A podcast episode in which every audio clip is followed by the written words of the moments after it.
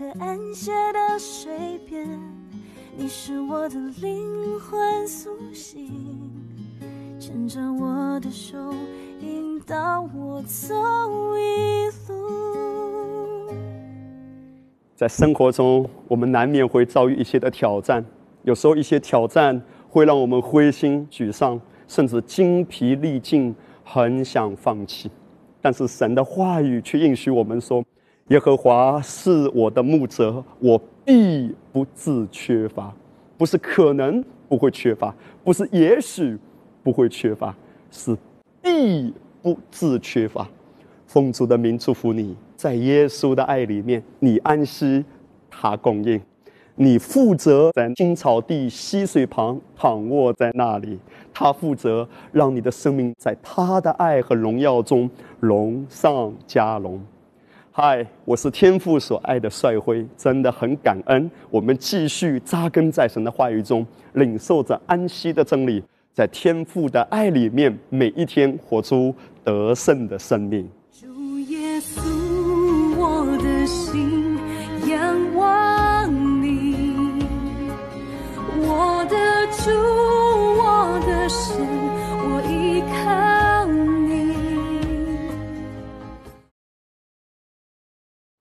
好，宝贝，你们准备好了吗？好了，我们一起来敬拜耶稣，好吗？好，好，我们一起来唱一二三，我的诗歌，我的拯救，你是我患难中随时的帮助，众山怎样围绕耶路撒冷。你必围绕我到永远。主，你是我力量，主，你是我高台，坚固磐石，我心靠你，必不动摇。主，你是我力量。主，你是我高台，我的盼望全在乎你，我的盼望全在乎你。阿门。我将一切的忧虑写在你十字架前，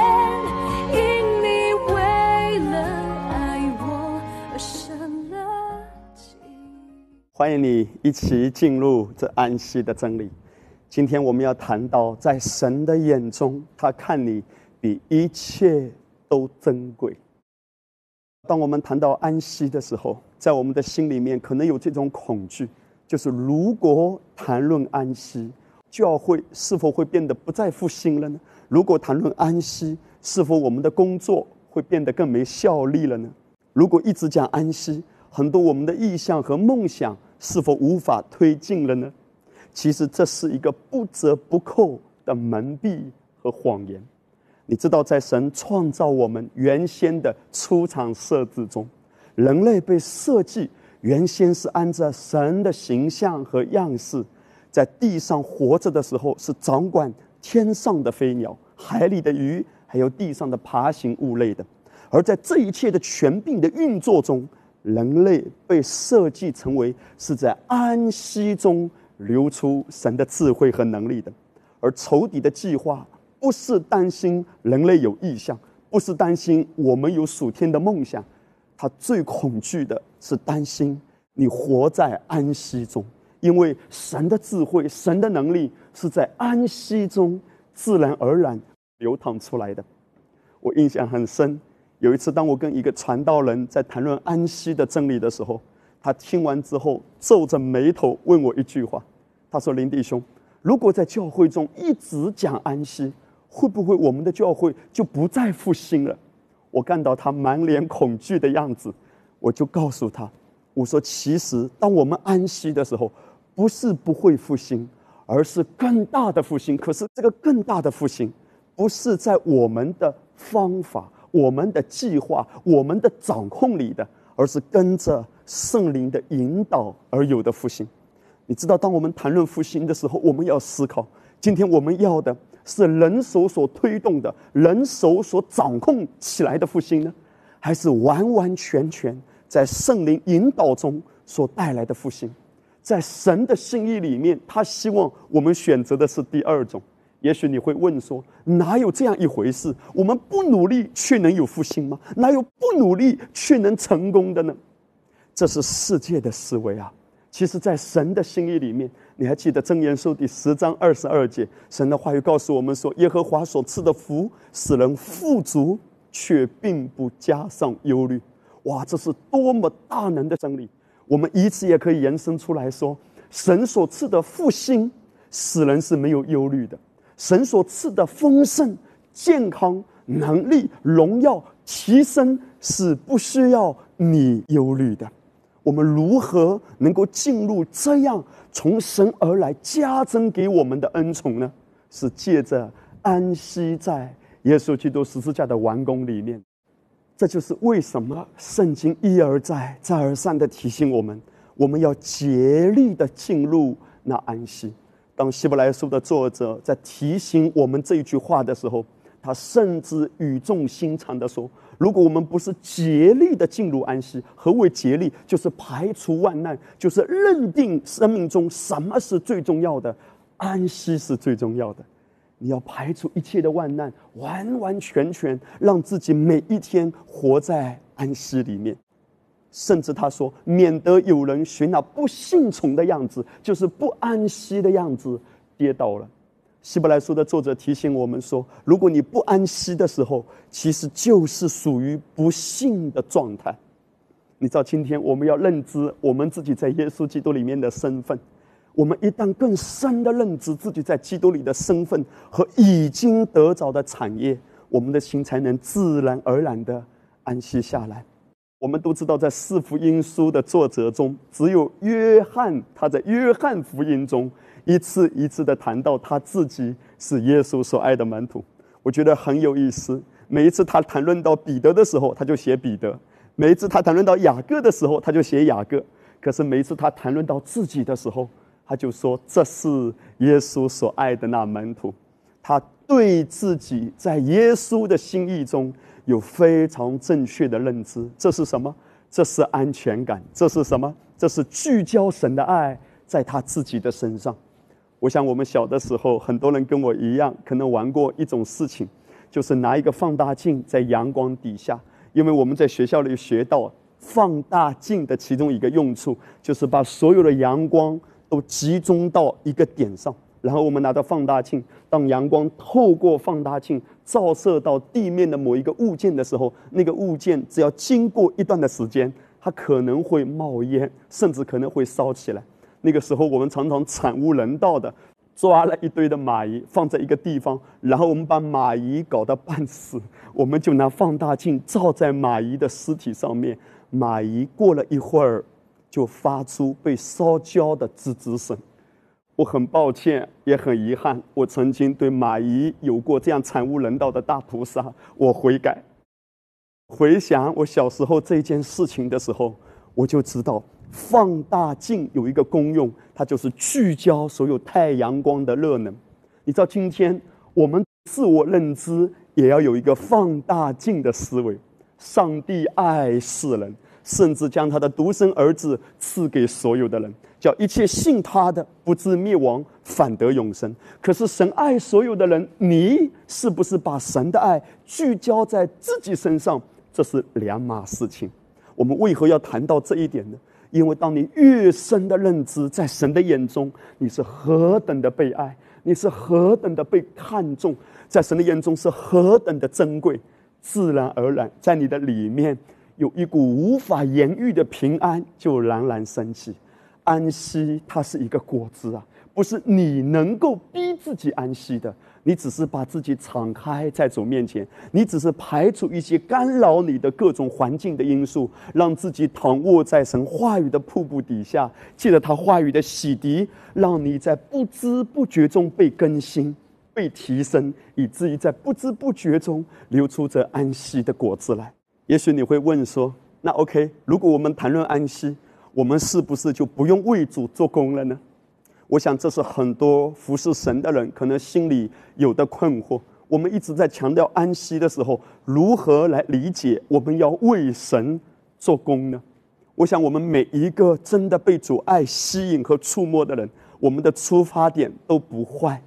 或许我们心里面都想报答主的恩典，都希望为神做工。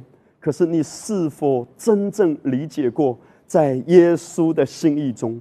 何为真正的为神做工呢？在约翰福音第六章二十八到二十九节，众人问耶稣说：“我们当行什么才算做神的工呢？”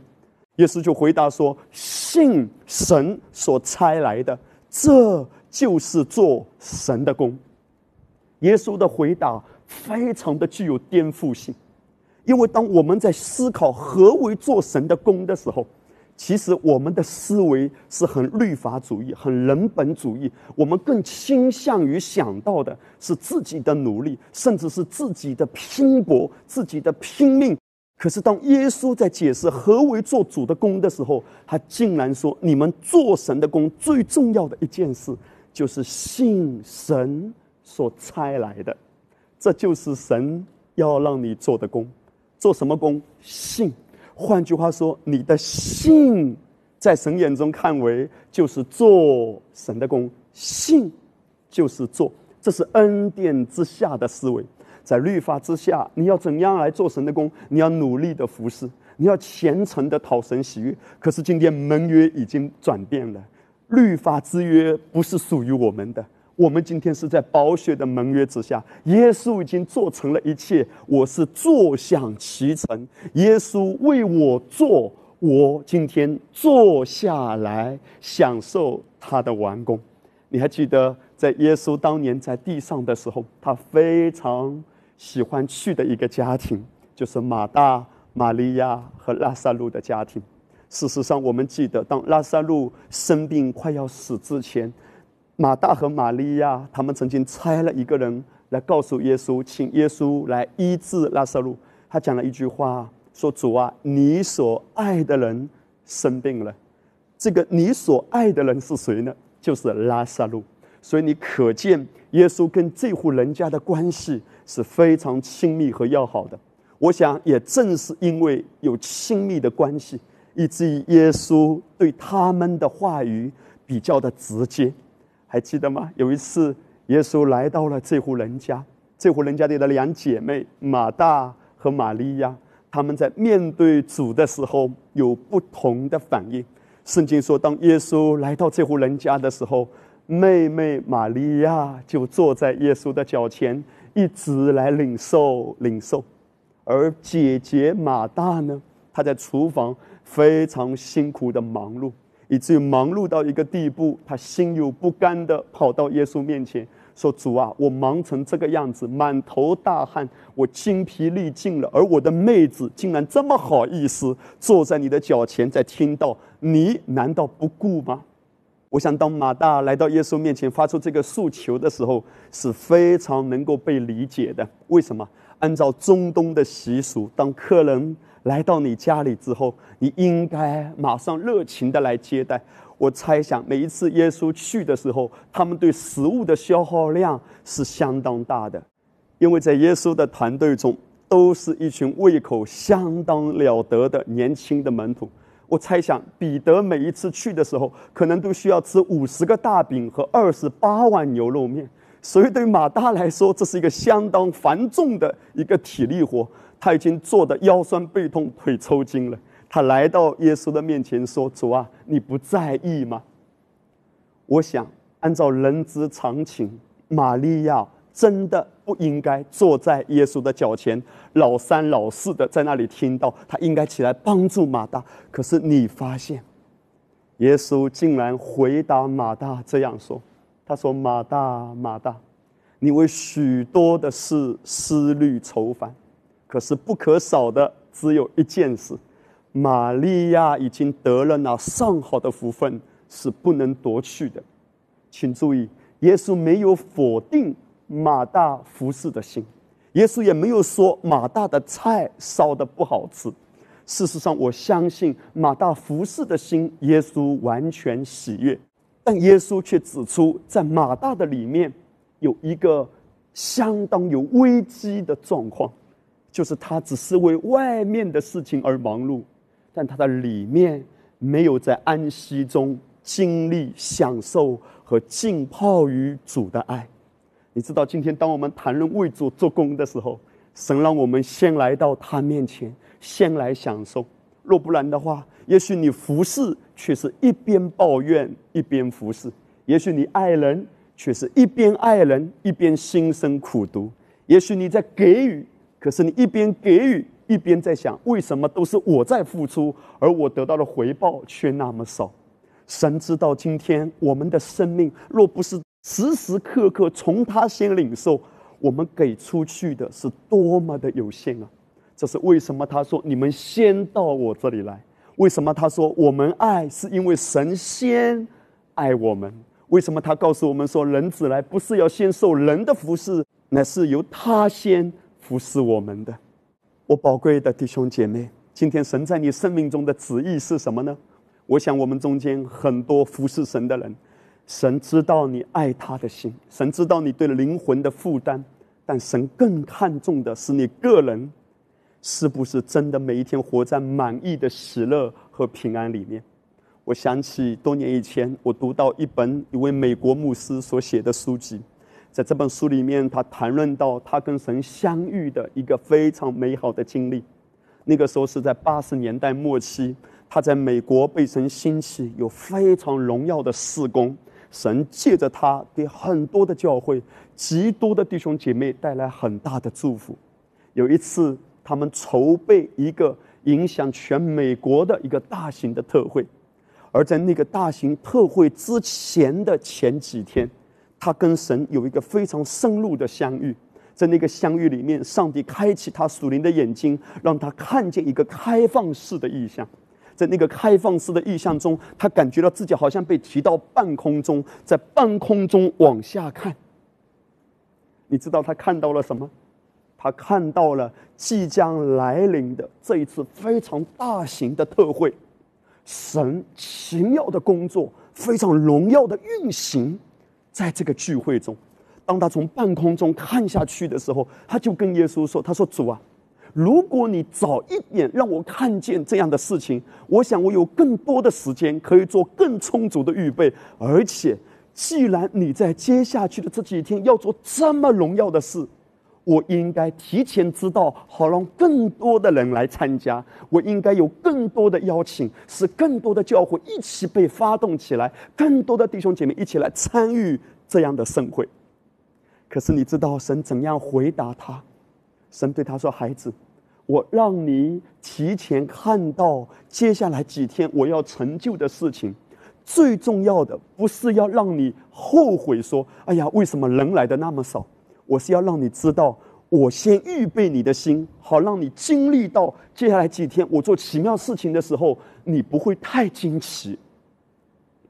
你知道，这个牧师就谈论，他说从人的角度来思考，我们要看见上帝要做这么轰轰烈烈的事，我们不该请更多的人一起来参加吗？让更多的人被祝福？但神的想法却不是如此。神说，如果你请更多的人来，可能有一些。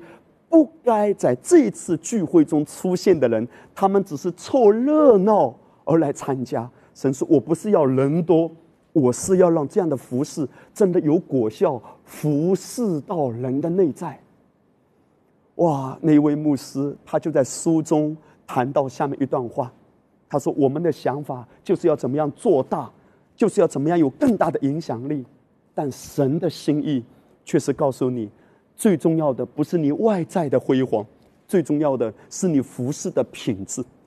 当我们谈论服饰品质的时候，我们不得不扪心自问：也许你有很多的事工，但你的施工是不是真正在安息中、在满意中、在喜乐中流出来？是用生命影响生命的。也许今天你在职场，你也渴望在职场中为主做美好的见证。可是最重要的不是你一下子能够抓到多少，最重要的是你的内在、你的全人由内而外的，是不是真正的健康呢？今天这个世界上有许多的人，只是一味的建造外面的辉煌，可是却忽略了内在的虚弱和空虚。常常，我们只是看到了那些活在聚光灯下的人，他们外在的热闹和金碧辉煌，但你却不知道他独自一人的时候，内心的孤独和黯然神伤。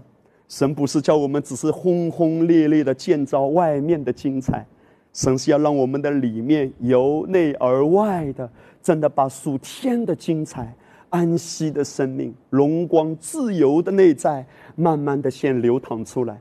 当你内在的根基更坚固的时候，你外在的生命也就自然而然的被建造起来的。我想，身为神的儿女，我们对于成功的定义跟世界的定义是不一样的。弟兄姐妹，比起。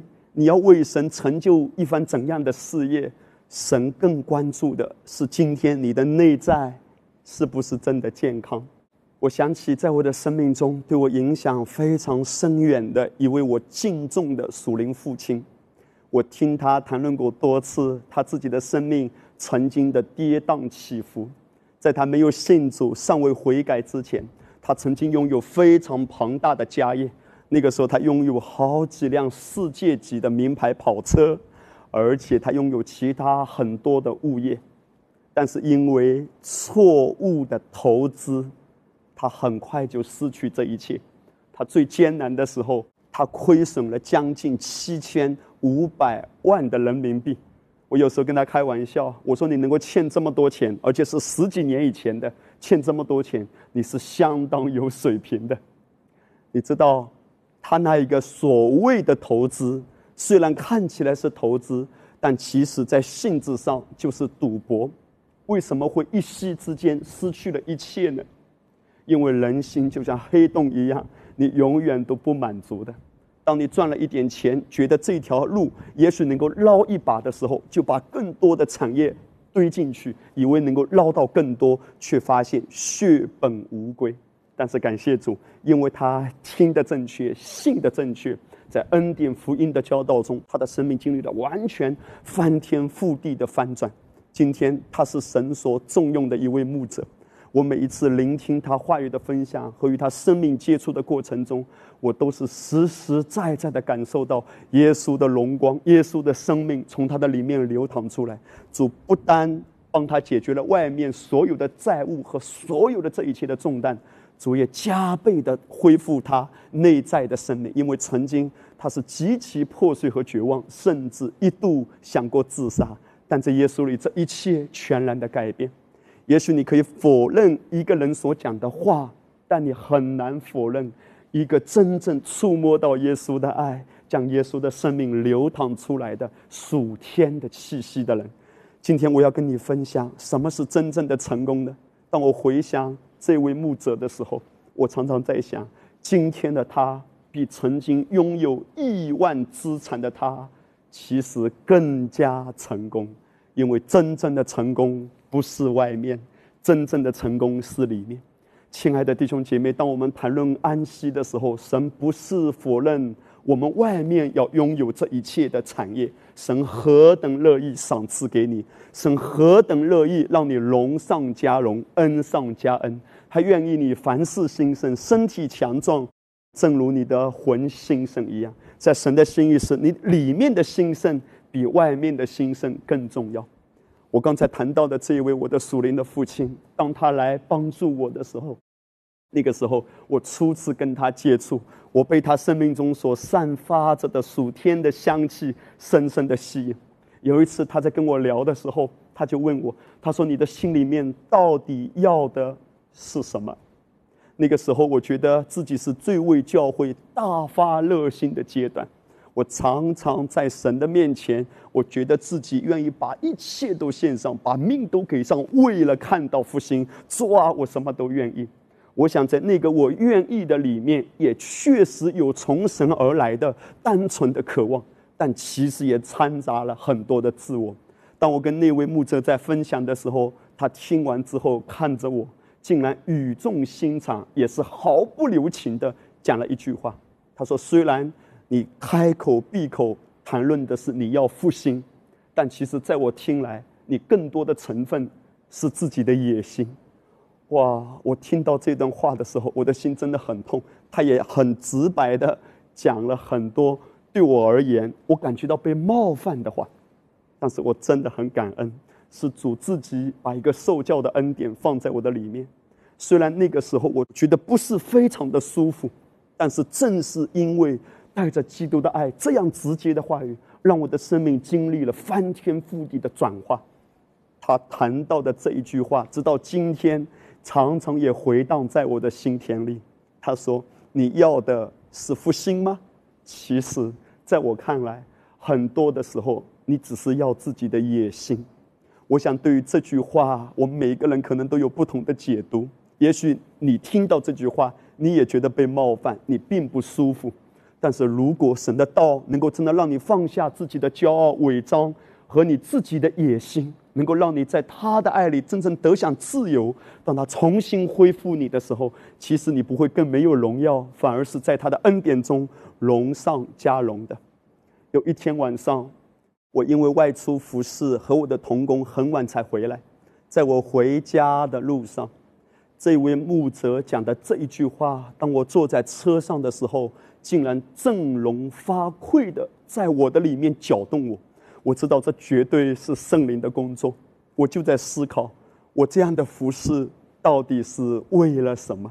是真正单纯的，只是被神的爱吸引而满意出来的服饰呢，还是自己的心里面有很多的抓，有很多的掌控，有很多的焦急，有很多的忧虑？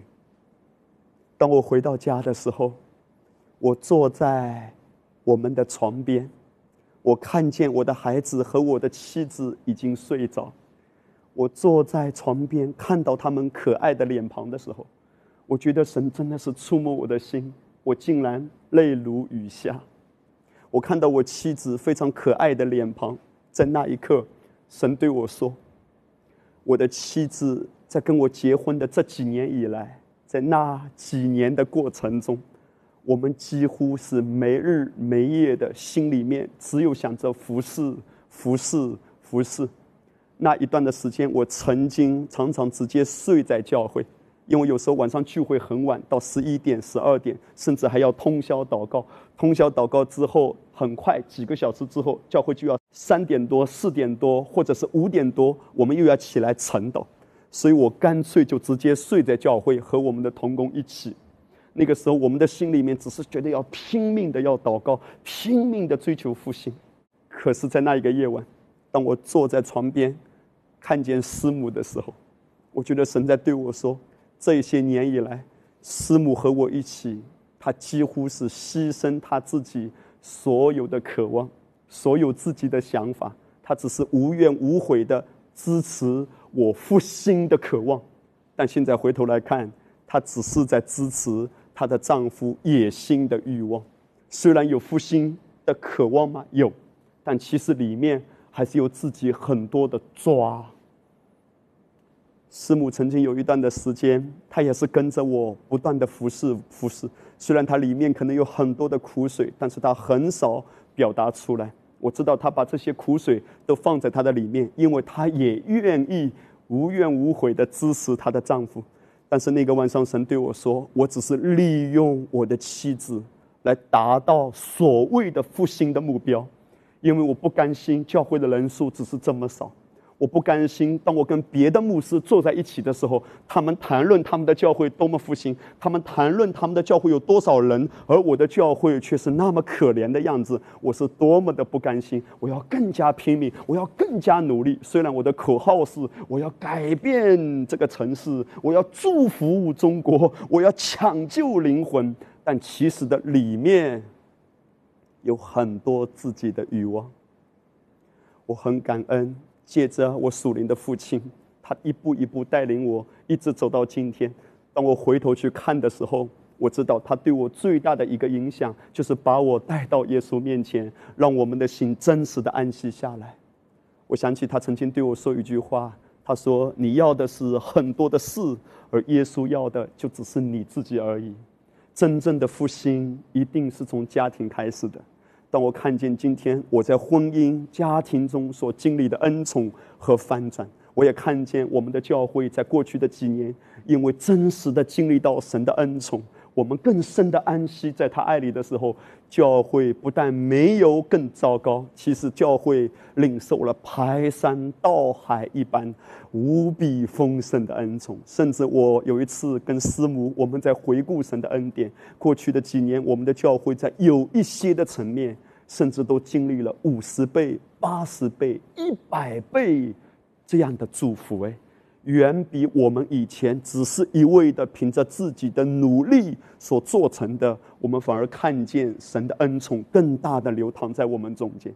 我亲爱的弟兄姐妹，今天我们谈论安息，我们不是说什么都不做，而是先来到耶稣面前。神真的不甘心，你只是一味的为了目标而忙碌忙碌，不是一味的为了赚钱。拼命的工作，工作不是为了某一个你的梦想，一味的只是去奔跑，奔跑。神要加增给你的其实是更多的。而从哪里开始呢？是从家庭开始。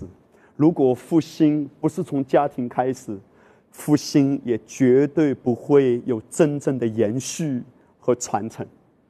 在以赛亚书第九章第六节说：“有一婴孩为我们而生，有一子。”赐给我们，政权必担在他的肩头上，他名称为奇妙测试、全能的神、永在的父、和平的君。在第七节，圣经继续说，他的政权与平安必加增无穷。哇，弟兄姐妹，圣经说，神的政权所在之处，平安。必加增无穷，什么意思呢？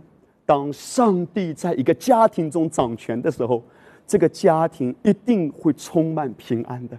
当神在这个教会完全被高举，这个教会掌权的时候，这个教会首先流出的生命的果子，就是大家都活在完美的安息和平安里。换言之，安息。是显明神在这里掌权的果子哎，神掌权之处，平安无穷无尽的加增，这就是哥罗西书第三章第十五节谈到的，让基督的平安在我们心里做主。你知道，在圣经的原文里面，做主的意思就是掌权，就是统治。换言之，神的心意是让耶稣基督留下给我们的平安。他说他已经给了我们平安，把平安已经留在我们里面。一切有形有体丰盛的产业，包含平安，在基督里都已经赐给我们了。今天，让这样的平安在我们的里面掌权。无论外面人们多么汲汲营营的在抓寻哪一些的事物，你先安息在基督里，因为你的供应不是来自于你双手的抓取。你的供应是来自于金油管从上头而来赏赐的恩惠啊！你跟世界不一样。也是说，你们看那天上的飞鸟，天父都养活它，你们不比飞鸟更贵重吗？我一定相信，当今天我们回到主的面前的时候，他让我们的家先被平安充满，他要让我们自己内在的生命先被平安充满，以至于你不会着急的。跟别人比较，也不会嫉妒和掌控任何人事物。你知道，你只是先来到耶稣面前，先聆听他微小的声音，每一天先被他的道所洁净和更新，与他交谈，与他深入的连接，在他的爱里面，他一定指引你走人生前面更精彩的道路。我亲爱的弟兄姐妹，让安息成为你生命的主旋律，在安息中与主同心。与主同行，奉耶稣的名祝福你，在安息中荣上加荣，Amen。我的诗歌，我的拯救。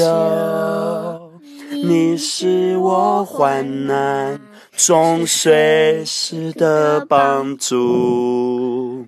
众山怎样围绕耶路撒冷？你必围绕我到永远。祝你是我力量，祝你是我高台，坚固磐石，我心靠你必不动摇。祝你是我力量。祝你是我高台，我的盼望全在乎你。